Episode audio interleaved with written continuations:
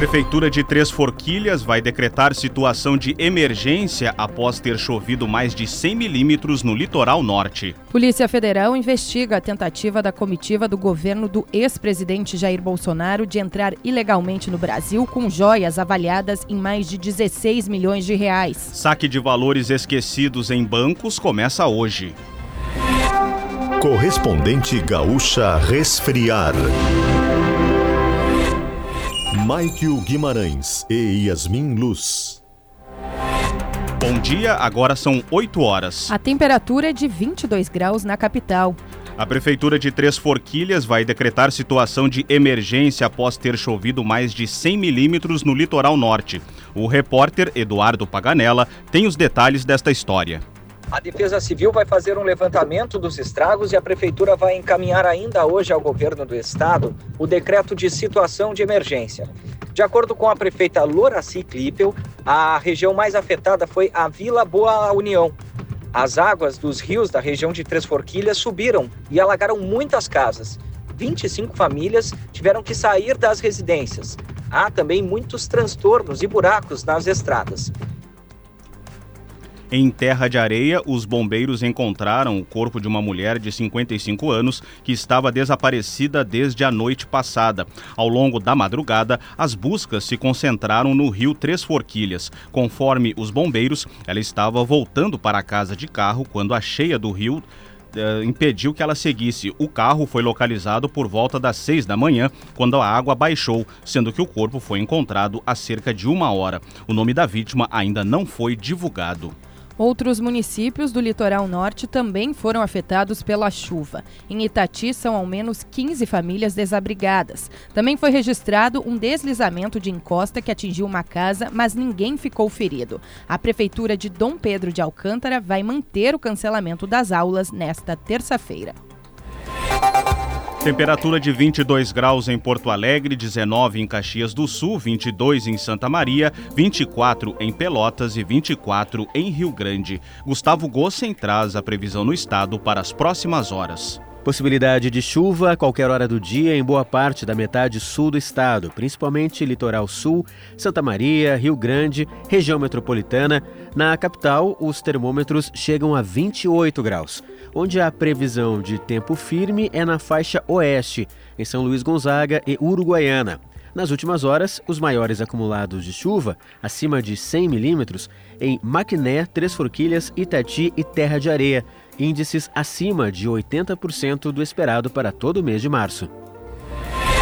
Verão combina com geladeira portátil resfriar, sua companheira em qualquer lugar. Na capital, a imunização com vacina bivalente contra a Covid-19 prossegue nesta terça-feira com nova ampliação de faixa etária. Quem tem a partir de 65 anos pode receber a dose a partir de hoje. A vacinação também segue para imunocomprometidos com 12 anos ou mais. O atendimento ocorre em 36 unidades de saúde e no shopping João Pessoa. Ainda nesta edição, presidente Lula decide manter no governo ministro acusado de usar dinheiro público para viagem particular. Começa hoje ciclo de palestras e debates sobre o plano diretor de Porto Alegre. A Resfriar é a maior fabricante de geladeiras e climatizadores automotivos do Brasil. Acesse resfriar.com.br e conheça todos os produtos. A Polícia Federal abriu inquérito para investigar a tentativa da comitiva do governo do ex-presidente Jair Bolsonaro de entrar ilegalmente com joias no país. O caso vai ficar com a Delegacia de Repressão a Crimes Fazendários em São Paulo. As joias, avaliadas em 16 milhões e meio de reais, eram um presente do governo da Arábia Saudita para o então presidente e para a primeira-dama Michele Bolsonaro e foram apreendidas no aeroporto de Guarulhos, em São Paulo, em outubro de de 2021. De acordo com a Receita Federal, a incorporação de um presente do tipo trazido do exterior ao patrimônio da União exige pedido de autoridade competente com justificativa. O ministro das Comunicações, Juscelino Filho, afirmou nas redes sociais na tarde passada que continua no comando da pasta. A publicação foi feita após o político ter se reunido com o presidente Lula. Juscelino é acusado de utilização indevida de dinheiro público. Investigações mostraram mostraram que o ministro das Comunicações usou um avião da Força Aérea Brasileira e diárias pagas com recursos públicos para ir a compromissos privados, como leilões de cavalos. Desde 28 de fevereiro, a consulta aos valores esquecidos em instituições financeiras já está aberta. É possível verificar a quantia pelo site oficial do Sistema Valores a Receber do Banco Central. A partir de hoje, o dinheiro está disponível para resgate. Conforme dados do Banco Central, 38 milhões de pessoas físicas e 2 milhões de pessoas jurídicas têm valores a receber pelo sistema. O montante disponível para resgate soma cerca de 6 bilhões de reais reais. Trânsito. Os motoristas encontram bastante retenção agora na chegada à capital pela Freeway. Há pouco, um veículo com problema mecânico causou uma lente acentuada nesse sentido, de quem está fazendo a transição de Cachoeirinha para a capital. Isso teve reflexo na Avenida Assis Brasil, no sentido centro-bairro, e também na Avenida Flores da Cunha, na saída de Cachoeirinha. Essa situação já foi resolvida, o veículo foi removido, mas ainda há reflexo dessa lentidão pegando o motorista na chegada à capital pela Freeway. BR-116 já tem retenção no trecho de Canoas em direção à capital. O motorista que opta pela BR-448 faz um caminho mais livre. Em Porto Alegre, o motorista encontra fluxo bem forte agora na Castelo Branco nos dois sentidos e também na Dom Pedro II, tanto sentido norte quanto sentido ao sul. Agentes da IPTC monitoram o movimento, não há acidentes nesse trecho. Com o trânsito, Leandro Rodrigues. A Polícia Civil prendeu um homem que mantinha uma empresa clandestina de reciclagem em São Cepé, no centro do estado. No local foram encontrados fios e cabos furtados no sábado de um complexo poliesportivo que pertence à prefeitura. A polícia chegou até ele após analisar câmeras de segurança e ter recebido a denúncia de que parte desses cabos já havia sido vendida a um receptador. Em instantes, 10 trabalhadores resgatados de situação análoga à escravidão na Serra Gaúcha vão ser encaminhados ao mercado de trabalho na Bahia. Uma mulher de 61 anos matou o companheiro de 65 com um tiro de espingarda na noite desta segunda-feira. O crime aconteceu na residência do casal em Passo Fundo.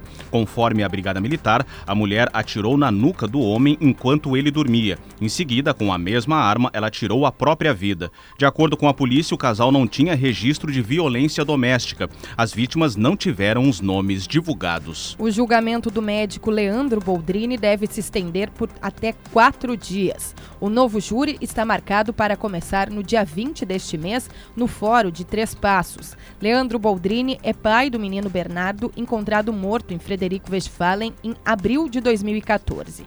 Em 2019, ele foi condenado a 33 anos e 8 meses de prisão em regime fechado, mas a justiça anulou o júri em dezembro de 2021 por entender que não houve respeito do direito ao silêncio do réu durante o interrogatório. O médico segue preso na penitenciária de alta segurança de Charqueadas. Agora em Porto Alegre, 22 graus, 8 horas, 8 minutos. Começa hoje e segue até quinta-feira um ciclo de palestras e debates sobre o Plano Diretor de Porto Alegre. O processo foi iniciado em 2019, mas precisou ser interrompido no ano seguinte em razão da pandemia. A atividade ocorre no Salão de Atos da PUC e reúne especialistas de diversas áreas relacionadas ao desenvolvimento e à sustentabilidade na cidade. Os debates acontecem entre 9 horas da manhã e 6 da tarde e é necessário se inscrever para participar. O plano diretor vigente em Porto Alegre é de 1999 e recebeu atualizações em 2010. Após a conferência, um projeto de lei complementar precisa ser enviado pelo Executivo para votação na Câmara de Vereadores. Após nove anos em obras, o espaço ampliado do Hospital Geral de Caxias do Sul tem previsão de começar a receber pacientes a partir de junho. A estimativa é da diretoria da instituição. Serão oferecidos 118 novos leitos a pacientes de 49 cidades da Serra Gaúcha. Com isso, o hospital passa de 237 para 355 leitos. Dez trabalhadores que foram resgatados de situação análoga à escravidão em Bento Gonçalves, na Serra Gaúcha, serão encaminhados ao mercado de trabalho. Eles vivem na cidade de Lauro de Freitas, na Bahia. Conforme a prefeitura do município baiano, o processo admissional deve começar hoje. Dos 196 homens que chegaram chegaram à Bahia em 27 de fevereiro, 10 moram na cidade. Eles também recebem bolsa aluguel, acompanhamento psicológico e tratamento odontológico. Verão combina com geladeira portátil resfriar, sua companheira em qualquer lugar. Você encontra o correspondente Gaúcha Resfriar na íntegra, além do conteúdo completo das notícias e reportagens com fotos e vídeos em GZH. A próxima edição será às 12 horas e 50 minutos. Bom dia.